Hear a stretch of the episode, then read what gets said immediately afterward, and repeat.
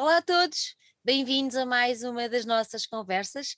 Hoje temos o enorme prazer de ter connosco Diego Braga, uma artista multifacetada na área da performance, da música, do teatro, e é exatamente pela música que eu não vou dizer que seja a causa, mas pronto, é assim o gatilho que deu origem a esta conversa.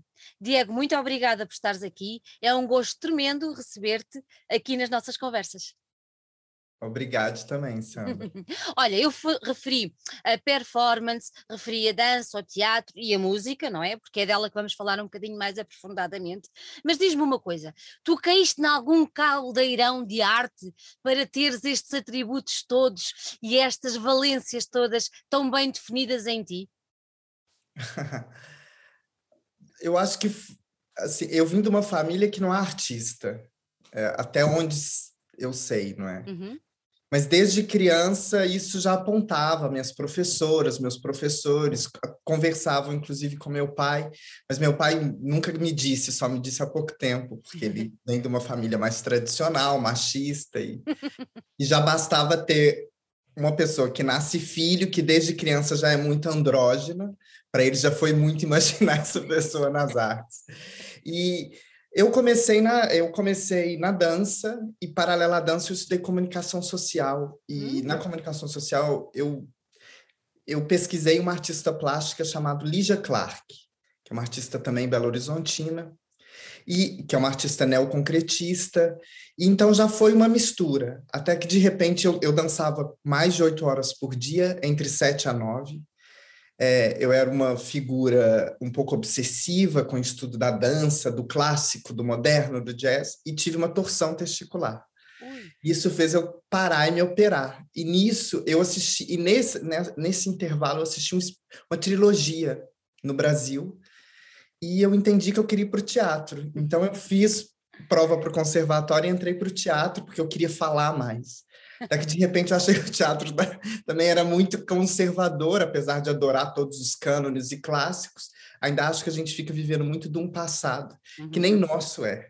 E, e então já foi tudo uma, uma mistura, não é? E, e a música começou a aparecer depois que eu perdi pessoas muito importantes da minha família, né? O meu tio, que a gente provavelmente vai falar, a minha avó materna a minha avó paterna, que eu acompanhei a morte. E eu acho que a música veio de uma coisa de eu resgatar na infância, primeiro que eu sonhava em ser cantora e não lembrava. E segundo que eu chorei tanto que de fato o choro vira música, porque quando você fala e tá chorando, a coisa já fica cantada. E, e aí eu acho que aí a música entra como uma, quase uma escolha do universo, eu sinto, do que eu nunca imaginei conscientemente esse novo caminho. Uhum. Da ideia que o universo foi-te seguindo, não é? Foi percebendo a tua, a tua caminhada e chegou a uma certa altura que disse: Pronto, agora está na hora de abrir uma nova clareira e ver do que ela é capaz de fazer. E, e, agora de certeza que o universo está a pensar, sim senhor, aposta ganha, ela é capaz de fazer muito e bem. Olha, eu descobri aqui uma coisa, tenho aqui uma, uns apontamentos em que tu, eu tenho que referir isto porque eu acho isto muito interessante. Tu passaste pelo festival Tampo de Imagens e é um festival bastante icónico em, em, Lisboa. Mas também ganhaste, isto aqui eu acho fantástico, uma bolsa de cineasta no Sundance Festival, que para quem gosta de cinema e cinema mais independente e mais alternativo, é uma referência de topo. Como é que isto aconteceu? Como é que tu sentes estes acontecimentos irem evoluindo na tua vida e acontecendo e tudo mais? Como é, como é que isto tudo se processa na tua cabeça? Como é que isto tudo se encaminha dentro de ti? Eu mudei para Portugal há quatro anos e quando eu mudei, é, eu não conhecia pessoas, né? Eu não conhecia amigos, não tinha amigas, não, não tinha um relacionamento profissional com o país. Então, essa solidão fez com que eu trouxesse a coleção do meu tio, que são que ele antes de morrer me deixou, que era uma caixinha com mil objetos. E, e eu pensei, eu vou usar esse tempo para fazer o que eu acho que o universo estava pedindo, que era começar a compor. Então, eu comecei a compor, e imediatamente que eu compunha, eu fazia filmes. Eu dividi a casa, aqui na minha casa veio morar uma pessoa das belas artes, eu estava estudando nas belas artes aqui em Lisboa, que fazia filmes, e ele começou a me ajudar a montar os filmes. Então, eu entendi que o, que eu ia usar esse tempo de solidão para para encaminhar minha carreira para onde eu quero a partir de agora, que é a música e o cinema. Acho que o teatro e a dança fez, faz um papel imenso na minha vida, eu tenho extrema gratidão, mas aos poucos eu vou, como autora, autora, eu quero pensar nos meus shows musicais. E, e o Sundance foi no ápice de uma crise, eu tenho muitas, é, desde criança, sou uma criança é, muito introvertida, intro, como que fala? Intro, Introvertida. Introvertida. Uhum. É, eu ia falar introspectiva, mas também introspectiva. Também. E um pouco melancólica, porque a minha vida era, a minha casa era muito festiva e eu tinha uma relação lá fora de que lá fora era muito mais sem graça que a minha casa. Então isso me trouxe uma certa melancolia. E aí para o Sundance eu vi o, o Call, que eles estavam procurando jovens autores, autoras que não tivessem feito, feito muitos filmes e eles iam dar bolsas. E eu enviei um dos filmes sobre o Ricardo, que chama Pensa num Futuro Bonito pela Frente. Filme de três minutos, o áudio é todo feito no meu telemóvel, eu no quarto, chorando. É uma coisa super raw. E que é o que, que, inclusive eu gosto muito dessa qualidade, desde que seja verdadeira. Enviei de repente eles me chamaram para umas reuniões e me deram uma bolsa. E agora nesse, no festival eles projetaram um filme e, e eu ganhei uma mentora, que é uma, uma figura não binária, feminista, chamada Nico Oper, que é a minha mentora por um ano. E ela um dia falou: Eu posso enviar esse vídeo para o The New York Times? Então, nós pedimos autorização, ela pediu autorização para o Sundance. E eu achei que isso nunca ia acontecer, e de repente isso foi parar, e agora a casa oficial, para sempre, desse filme é o The New York Times. E, e, e foi isso, foi a solidão foi uma escuta muito interna, uma, uma forma de utopia interna, onde eu acho que essa utopia é possível concretizar, e o universo concretizou ela. Uhum. Olha, tu já falaste aí várias vezes no, no teu tio, e eu queria que tu nos apresentasses o tio Ricardo. Bom, Ricardo é. Minha mãe se separa do meu pai com um ano de idade, e o Ricardo, minha mãe convida para minha casa a minha família, ninguém consegue ficar só. Então, assim, eu também adoro ter muita gente em volta. Então, minha mãe imediatamente convida minha avó e meu tio solteiro para morarem conosco. Então, o Ricardo foi uma figura é, fundamental na minha infância, como guardião mesmo, assim. Ele cuidou muito da, bem da minha fantasia, me protegendo de muitas coisas e deixando eu ser quem eu era, porque eu sempre fui uma criança afeminada, feminina. Isso nunca foi uma questão exceto para o meu pai, claro, mas e, e, o Ricardo foi cuidando disso junto com o universo dele, com a possibilidade. Ele foi uma figura que no início dos anos 2000, é, eu era criança, ou, eu, ou talvez eu era ainda muito jovem, ele é diagnosticado com HIV positivo, AIDS. Isso é uma, um grande momento na minha casa, onde a partir dali é, a casa muda continua com muito carinho, porque a minha família, né, minha mãe pesquisava muito, a gente continuava a se abraçar, se beijar, a família, mas houve uma tensão. Então, o Ricardo, daquele momento, continua a ser o guardião da minha infância, mas ao mesmo tempo uma pessoa, junto com milhares de pessoas no universo, começa a viver uma das crises é, mais importantes no sentido de que grandes figuras públicas também morreram exatamente por isso, no auge da sua beleza, no auge do seu erotismo, no auge. Então, o Ricardo é essa figura que se vestia também de bruxo uma vez por mês e, e me perseguia pela casa. Então, tinha uma coisa que eu adorava ser princesa, princesa da Disney. E na escola, eu sempre me chamavam para ser o príncipe. Eu sempre, príncipe, o noivo, eu sempre tinha esses convites. E o, e o Ricardo vestia de bruxa podia ser o que eu queria e eu era princesa. E eu realmente gritava, chorava, porque a princesa tem que ter medo, não é? e tem que levar a coisa assim ao extremo, que é para ser realista. O pior é que eu acreditava. O problema é que eu não fim. Até hoje eu acredito em tanta coisa que ninguém acredita. Mas isso é bom, eu acho que isso é uma parte boa que tu mantens e que preservas muito graças à tua família e ao teu e ao teu tio e ao teu tio Ricardo. Tu há pouco falaste numa caixinha. Que caixinha é essa?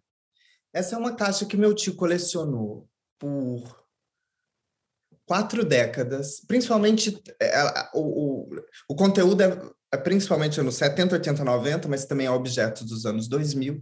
Ele colecionou uma caixa com cartões postais, metade desses, ou seja, 500 objetos, são cartões postais que ele trocou principalmente com homens, 80% homens, que ele conheceu na adolescência e na, e na sua fase jovem adulta, é, nas praias de Copacabana e Ipanema, nos anos 70, início 80, que é uma época de ditadura militar no Brasil, mas que no Rio de Janeiro há um, há um posto 9 na Praia de Ipanema, que ali era possível ser quem você queria. Então é um. Junto com isso, com esses cartões postais, há muitas cartas de amor, porque naturalmente muitos desses homens se apaixonaram loucamente pelo meu tio, e, e, é mesmo, e eu fui descobrindo isso além de folhas de diário, onde ele fala de mim, da minha mãe, é, desenhos, há um desenho de uma Miss Universo, que na verdade isso me inspira a fazer as fotos para o disco e para o figurino do show. É, e, e, também há, há, um objeto muito interessante que eu ainda não sei como lidar e não vou lidar com ele agora nesse show, que é, antes de eu nascer eu tive um irmão. Esse irmão nasceu muitos anos antes de mim e ele ele nasceu e ficou entubado e morreu. E os, antes de morrer, os médicos disseram para os meus pais que esse bebê, o Daniel, não iria sobreviver e que eles poderiam agora buscar o milagre que eles quisessem. Então, se des descobriram que havia uma, uma bruxa curandeira na cidade, eu sou de Belo Horizonte, uma cidade grande de 4 milhões de habitantes. Descobriram essa pessoa, então, como ela não poderia ir no hospital, só minha mãe poderia entrar, ela pede duas fotos. Eu sempre soube disso, mas minha mãe dizia, meu pai, que, que eles tinham rasgado essa foto. Eu descobri que essas duas fotos estão na caixa do Ricardo. Então, ou seja, junto com tudo isso, o Ricardo deixa um legado muito erótico e utópico relativo aos anos 70 no Brasil, que em plena ditadura militar e todas as torturas que ninguém até hoje conseguiu resolver bem, haviam pequenos guetos libertadores para as pessoas respirarem, longe da opressão, não é? Política que acontecia. Paralelo a isso, há pela primeira vez eu de frente ao meu irmão. E então o Ricardo me deixa uma um, incrível. uma, uma bomba. Uma bomba, incrível, incrível. Ele nunca te disse que tinha lá aquelas fotografias do teu irmão? Não, nunca. Não. Ele só dizia: olha, quando eu morrer, a minha herança está no meu armário, tem uma caixa, Incrível. Tem meus segredos, tem. Mas assim, ele nunca. Incrível. Que história fantástica. Mesmo, mesmo. Sim, tens aí, tens aí essa parte então do Daniel, tens aí muito para processar e para, e para transformar em, em coisas bonitas. Tão bonitas como esta geografia que tu nos apresentas, uma geografia do amor. Porquê que, porquê que deste este título a este duplo single, digamos assim? Então, quando ele morre, eu pego, vou na casa da minha mãe, no quarto dele, ele morava com a minha mãe, tiro a caixa e levo alguns anos para abri-la, porque eu tenho uma forma de lidar com as coisas quando é muito enlouquecida, mas é quando o universo quer que eu faça. Uhum. Eu não imponho o meu desejo, tipo, a minha curiosidade em abrir, eu não eu tinha, mas eu dizia, não é agora. Então, um dia meu namorado não estava no meu apartamento, eu abro, ele tinha ido para a Alemanha, eu abro e vejo aquilo pela primeira vez. Eu começo a chorar e vendo aquele 500 postais, 200, metade dos postais selados, datados, é, assinados e metade não, só com mensagens. E, e, e, de ao todo, junto com o Brasil, 15 países, entre eles Portugal, me vem imediatamente o nome Geografia do Amor. E me vem em inglês, na verdade. É, é uma coisa imediata. Então é por isso, porque eu acho que é uma geografia. Ele cria um novo atlas, não é? Uhum, uhum. Uma cartografia do, dos afetos dele, uma cartografia erótica e talvez até atualizável agora pós nessa fase do Covid. E, e, e, é isso, esse nome vem muito naturalmente. E foi logo aí que tu começaste a pensar que poderias transformar uh, esse choro. Há pouco tu falavas que o choro uh, quase que vira música.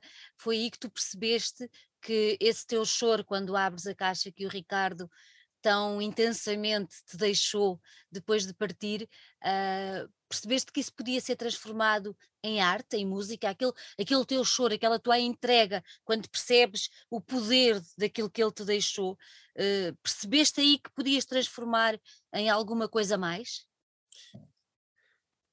Não, olha, não em música. Naquele mesmo ano que eu abro a caixa, minha avó é, paterna vai para o hospital e eu tenho uma intuição que ela vai morrer.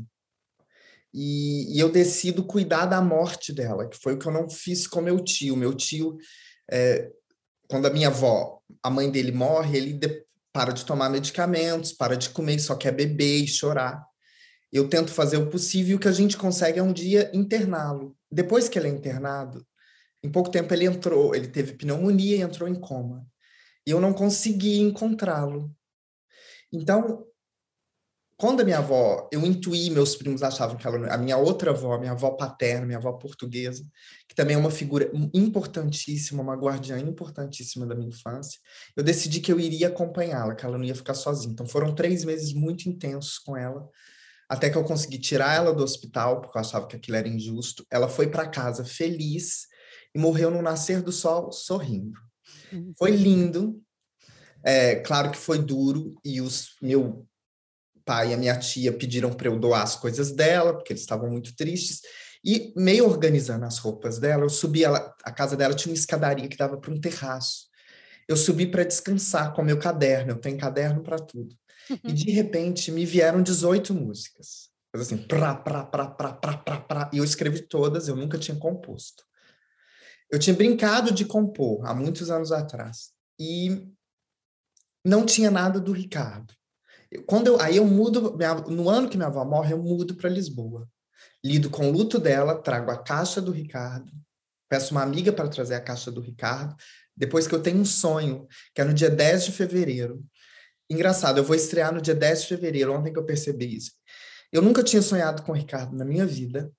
Eu anoto sonho desde os 15 anos, então eu tenho uma noção do, dos sonhos que são banais, que tem a ver com um dia traumático ou mais alegre, e os sonhos que são conversas. E esse era muito claro. E nesse sonho, que eu vou contar no show, é, o Ricardo pela primeira vez aparece e chega. E de repente eu entro num círculo de homens com vela, entre eles Fred Mercury, Cazuza, Antônio Variações, Robert Mapplethorpe, todos esses homens que morreram com AIDS. E um namorado do meu tio, que era um outro grande guardião da minha infância, que era um chefe de cozinha que também morreu sozinho, a gente descobriu isso depois. Ele, eles olham para mim e pedem: a gente quer que você componha uma música que tenha a palavra luz. Então foi ali que eu entendi que eu ia ter que compor alguma coisa para aquilo. Então, e naturalmente eu compus duas, uma que era esse lado A, que é o perfume da luz, que é essa música com a palavra luz, e uma outra que é uma homenagem à morte da nossa infância, que é o Fogo de Amor, da nossa infância para a adolescência, que é um pouco que o meu time representa. E, e, pronto, quando isso aconteceu, eu desafiei o produtor musical brasileiro que eu mais achava foda na minha adolescência. Porque eu pensei, bom, se isso aqui é verdade, se o universo quer e não é só uma loucura, uma esquizofrenia da minha cabeça, eu vou logo para a pessoa que eu quero mesmo. E o Chico escutou do meu telemóvel e disse: Eu produzo mesmo eu não tendo dinheiro para pagá-lo, o dinheiro que ele merece, o que ele cobra. Então, o, é isso. Aí eu componho esse double single e depois vem o disco com algumas dessas 18 músicas.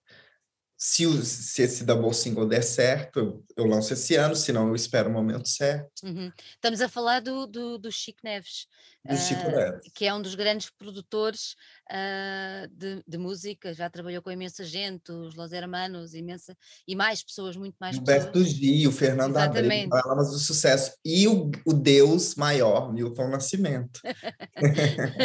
o Deus maior. E tu agora pertences a esse núcleo que, de pessoas que ele pegou e que deu aquele seu toque de, de Midas, como se costuma dizer, e transformou, uh, dando o seu, o seu know-how e a sua sabedoria. Imagino que estejas muito feliz com o resultado deste double single. É uma grande honra trabalhar com o Chico, porque ele é um grande mestre, ele ele tem uma forma super low profile de ser, né? Ele mora numa montanha uhum. com o Theo, o filhinho dele, e a Márcia. É uma grande astróloga, que é a esposa dele. E é uma grande. Eu acho que ainda não, não pertenço a essa constelação maravilhosa, mas essa constelação me inspira com certeza. E é uma honra estar, estar com o Chico, que te desafia o tempo todo, né? O Chico pede para o artista decidir tudo, assim o que que você quer? E aí ele fala, então vamos lá, experimenta cantar. Aí eu canto uma vez chorando, ele fala, tá pronto, gravado. Aí eu, pelo amor de Deus, eu vim da dança, eu quero cantar dez vezes até eu achar que é bom. E para ele não é assim que funciona, para ele é espontaneidade. E é desesperador, mas é interessante. Tanto querias ter aquela coisa do não, este take não está bom, vamos fazer outro. Não, vamos fazer outro. Não é aquela coisa que nós temos, a ideia que temos de, de gravação de estúdio, não é? Que é muito trabalhoso e realmente ele gostou mesmo daquele, daquela, daquela espontaneidade. Quando, quando ouviste o resultado final do, das duas músicas já, já produzidas, já todas prontinhas, o que é que tu sentiste? Eu senti, eu senti que era um, um que eu fiz, o Chico, nós fizemos o melhor que a gente poderia tem essa sensação. Assim, o melhor que eu posso dar agora está ali. Pode ser que para algumas pessoas não seja bom o suficiente. Para mim é o mesmo melhor que eu posso dar. Eu, aquilo foi gravado quase de um take, uhum. no meio de uma tempestade. É, quem escutar muito bem vai escutar aqui o choro.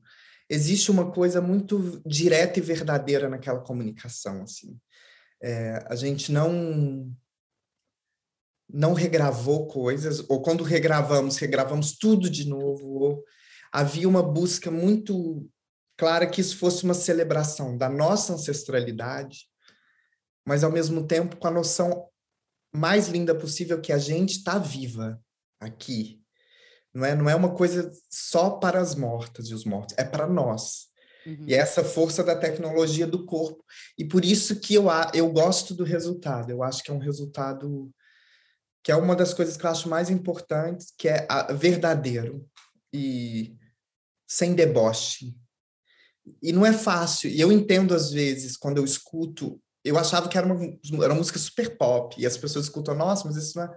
Aí eu percebo porque não há refrão, né? Não há Mas eu só entendi depois que eu gravei que não é tão simples. As músicas não são tão simples. E o Chico muitas vezes perguntava: é isso mesmo que você quer?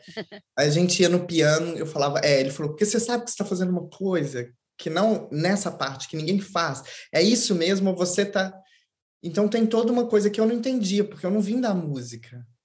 Né? Assim, eu, apesar de ter composto as músicas, as letras, as melodias e o Chico ter arranjado, eu estou feliz por isso, porque eu acho que é uma homenagem justa. Uhum. Olha, vamos fazer um, um, Nós costumamos dizer em Portugal um suponhamos. Vamos supor que o Ricardo estava a ouvir estas músicas. Achas que ele ia gostar? Eu acho que ele ia gostar. Eu acho que ele ia ter dois momentos. Um momento é numa festa onde ele já teria bebido, que ele ia chorar de emoção, mas ele não chorava, ele assim, lembro quando eu ganhei uma bolsa para a Inglaterra, veio um dire... foi um diretor no Brasil, eu fui fazer um workshop, que era o braço direito do Jacques Lecoq, Jacques Lecoq já tinha morrido, que é um diretor alemão, e me conheceu e me deu uma bolsa, falou, vou mudar a sua vida, vou te dar dois anos em Londres, você tem um ano para aprender inglês, e quando o Ricardo soube disso, ele chorava quando ele bebia, dizendo que a rainha da Inglaterra ia me maltratar.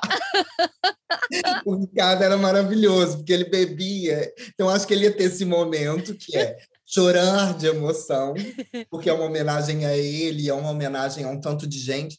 E ele, no, no dia a dia, ele ia ter um pouco de vergonha, vergonha no bom sentido daquela homenagem a ele. ele ia ficar, porque a segunda música é mais sexual, hein? Eu acho que ali ele ia ficar, né? Eu quero botar a batida e mexer, botar, não lembro, do meu pau e gemer. Acho que ali ele ia amar quando ele estivesse numa festa e ele ia achar aquilo um pouco constrangedor, porque ele é um homem gay, cisgênero, ou seja, masculino na performance dele, uhum. Que viveu os anos 70, não pode viver uns anos 70. No caso dele, todo mundo sabia que ele era gay, mas na rua ele passava, não é? Ele não era uma travesti ou uma uhum. mulher trans que assumiu com completa. Ele tinha completa coragem, porém, ele viveu uma época que os homens ainda faziam. Na rua era ele não era podia diferente. dar uma mão, não podia dar um abraço. Claro. Então, acho que ele ia ter essas duas coisas: que ele é muito libertador, uhum. Mas na festinha ele ia se jogar. que maravilha, que delícia, que delícia. Olha, tu vais apresentar uh, em performance um, este, este teu trabalho. Diz-me quando, é que vai, quando é que isto vai acontecer e onde? Vai acontecer é, no Gaivota 6, no Rua das Gaivotas 6, uhum. nos dias 10, 11 e 12 de fevereiro, é, às 8 horas. Vai ser uma apresentação extremamente intimista, né? A ideia desse espaço é mesmo construir um espaço muito cru e de uma relação muito afetiva e direta, uhum. e para que a gente possa cantar essas músicas e celebrar juntas, juntas, com quem vá assistir, a nossa ancestralidade e a nossa vida, né? Porque estarmos vivas agora é um grande privilégio, né? Que muitas pessoas não estão mais. Verdade. Com o Covid, com a AIDS, eu acho que essa celebração em honra a essa ancestralidade queer, feminista, ou uma ancestralidade desconstruída que todas as pessoas têm, ou festiva, carnavalesca, é, honra aquelas pessoas que muitas vezes a família falava pouco. A minha família fala muito, mas a minha família é muito sui generis, não é nisso. Mas é, é um pouco para a gente honrar um tanto de gente que foi muito mais incrível do que o vovozinho que a gente fala, mas que não fez nada muito especial a gente vai honrar agora as pessoas que têm, né, que eu acho que podem ser mais honradas. Uhum, uhum. Mostraram também mais coragem, não achas? Também me parece. Que é, não o vai... é o caminho. Não vais estar sozinha. Uh, vais ter contigo dois, dois músicos. E uh, eu gostava que tu nos dissesses quem são esses músicos. Eles são é uma dupla fodástica, é, muito reconhecida na dança contemporânea portuguesa. Eles uhum. trabalham muito com é, a banda sonora de, de dança, são grandes músicos, é o Rui Lima e o Sérgio Martins, e conseguir, é outra honra tê-los ao vivo, tocando ao vivo, no meio dessa agenda maluca deles, e eles vão estar, tá, e são co-criadores é, né, nessa dramaturgia do som, nessa paisagem sonora. É, há duas músicas que não estão no disco, no double single, e vão estar tá lá, que tem, é, tem a ver diretamente com, com construir músicas a partir de textos e cartas de amor, ou cartas de reze, de cura, que estão na coleção do Ricardo. Então, acho que vai ser. Não é um solo, é um trio. é, como diz o Candins, que é só no triângulo que se voa para o céu. Mais nada, maneira perfeita de terminarmos esta conversa. Diego, gostei muito de ter aqui. Uh, Dou-te os parabéns pelo, pelo teu trabalho. Uh, deixo aqui um, eu acho que vou deixar aqui um beijinho especial ao Ricardo, porque eu tenho, eu tenho esta, este sentimento que quem nós gostamos e que já não está fisicamente está sempre uh, aqui ao pé de nós e tu demonstras bem isso, que mantens bem vivo para ti e para os outros o testemunho dele, a vida dele e isso é muito bonito e é, e, é, e é, muito bonito mesmo, mesmo, mesmo de se ver e de se assistir. Vou deixar o desafio a todos para irem ao Gaivota, uh, ver a tua performance, a primeira no dia 10, e, e para ficarmos atentos às tuas redes sociais para perceber uh, até onde é que esta geografia do amor nos vai poder levar nos próximos tempos. Amém. Amém. Um grande beijinho, Diego. Beijo.